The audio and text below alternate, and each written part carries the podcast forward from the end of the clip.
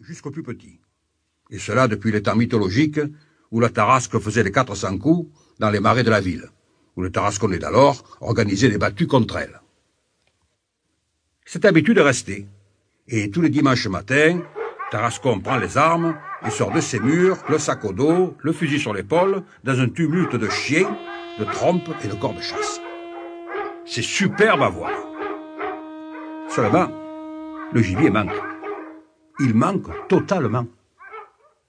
À ça, me direz-vous, puisque le gibier est si gras à Tarascon, qu'est-ce que les chasseurs tarasconnais vont faire tous les dimanches?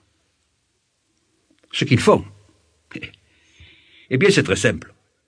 Ils s'en vont en pleine campagne, à deux ou trois lieues de la ville, se réunissent par petits groupes de cinq ou six, s'allongent tranquillement à l'ombre d'un puits, d'un vieux mur, d'un olivier, tirent de leur carnier ce qu'ils ont apporté de victuailles, et commencent un déjeuner interminable, arrosé de ces vins du Rhône qui font rire et qui font chanter. Quand on est bien lesté, on se lève, on siffle les chiens, on arme les fusils, et on se met en chasse. C'est-à-dire que chacun de ces messieurs prend sa casquette, la jette en l'air de toutes ses forces, et la tire en vol avec du 5, du 6 ou du 12, enfin selon les conventions. Celui qui met le plus souvent dans sa casquette est proclamé le roi de la chasse. Et rentre le soir en triomphateur à Tarascon, la casquette criblée au bout du fusil, au milieu des aboiements et des fanfares. Comme chasseur de casquettes, Tartarin n'avait pas son pareil. Tous les dimanches matin, il partait avec une casquette neuve, et tous les dimanches soirs, il revenait avec une loque. Dans la maison du Baobab, les greniers étaient pleins de ces glorieux trophées. Aussi les Tarasconnais le reconnaissaient-ils pour leur maître.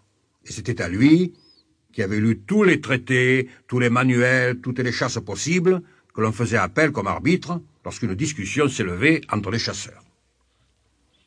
C'est à tout cela que Tartarin devait sa haute situation dans la ville. D'ailleurs, il avait su prendre tout le monde.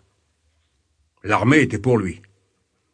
Le brave commandant Bravida, capitaine d'habillement en retraite, disait de lui C'est un lapin. La magistrature était pour lui. Deux ou trois fois, en plein tribunal, le vieux président Ladevez avait dit, parlant de lui, C'est un caractère. Le peuple, enfin, était pour lui.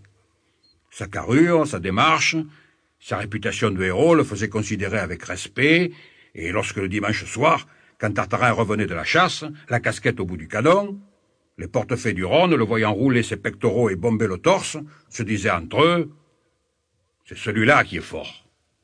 Il a double muscle. Et pourtant, en dépit de cette admiration et de ces doubles muscles, Tartarin n'était pas heureux. Cette vie de petite ville lui pesait et le grand homme de Tarascon s'ennuyait à Tarascon. Oh, que de fois, par les lourds après-midi d'été, quand il était seul à lire au milieu de ses glaives, que de fois Tartarin s'était levé en rugissant, que de fois il s'était jeté sur le mur pour décrocher une panoplie. Le pauvre homme, oubliant qu'il était chez lui à Tarascon, avec un foulard sur la tête et des caleçons longs, mettait ses lectures en action et s'exaltant au son de sa propre voix, criait en brandissant une hache ou un tomahawk Qu'ils y viennent maintenant Il Qui il Tartarin ne le savait pas très bien lui-même.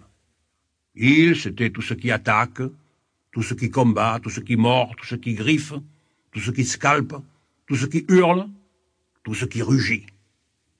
Il, c'était l'Indien Sioux dansant autour du poteau de guerre où le malheureux blanc est attaché. C'était le Touareg du désert, le pirate malais, le bandit des Abruzes, enfin, il, c'est-à-dire la guerre, les voyages, l'aventure, la gloire. Mais hélas, l'intrépide Tartarin avait beau les appeler, les défier, ils ne venaient jamais. Mais pauvre, qu'est-ce qu'il serait venu faire à Tarascon?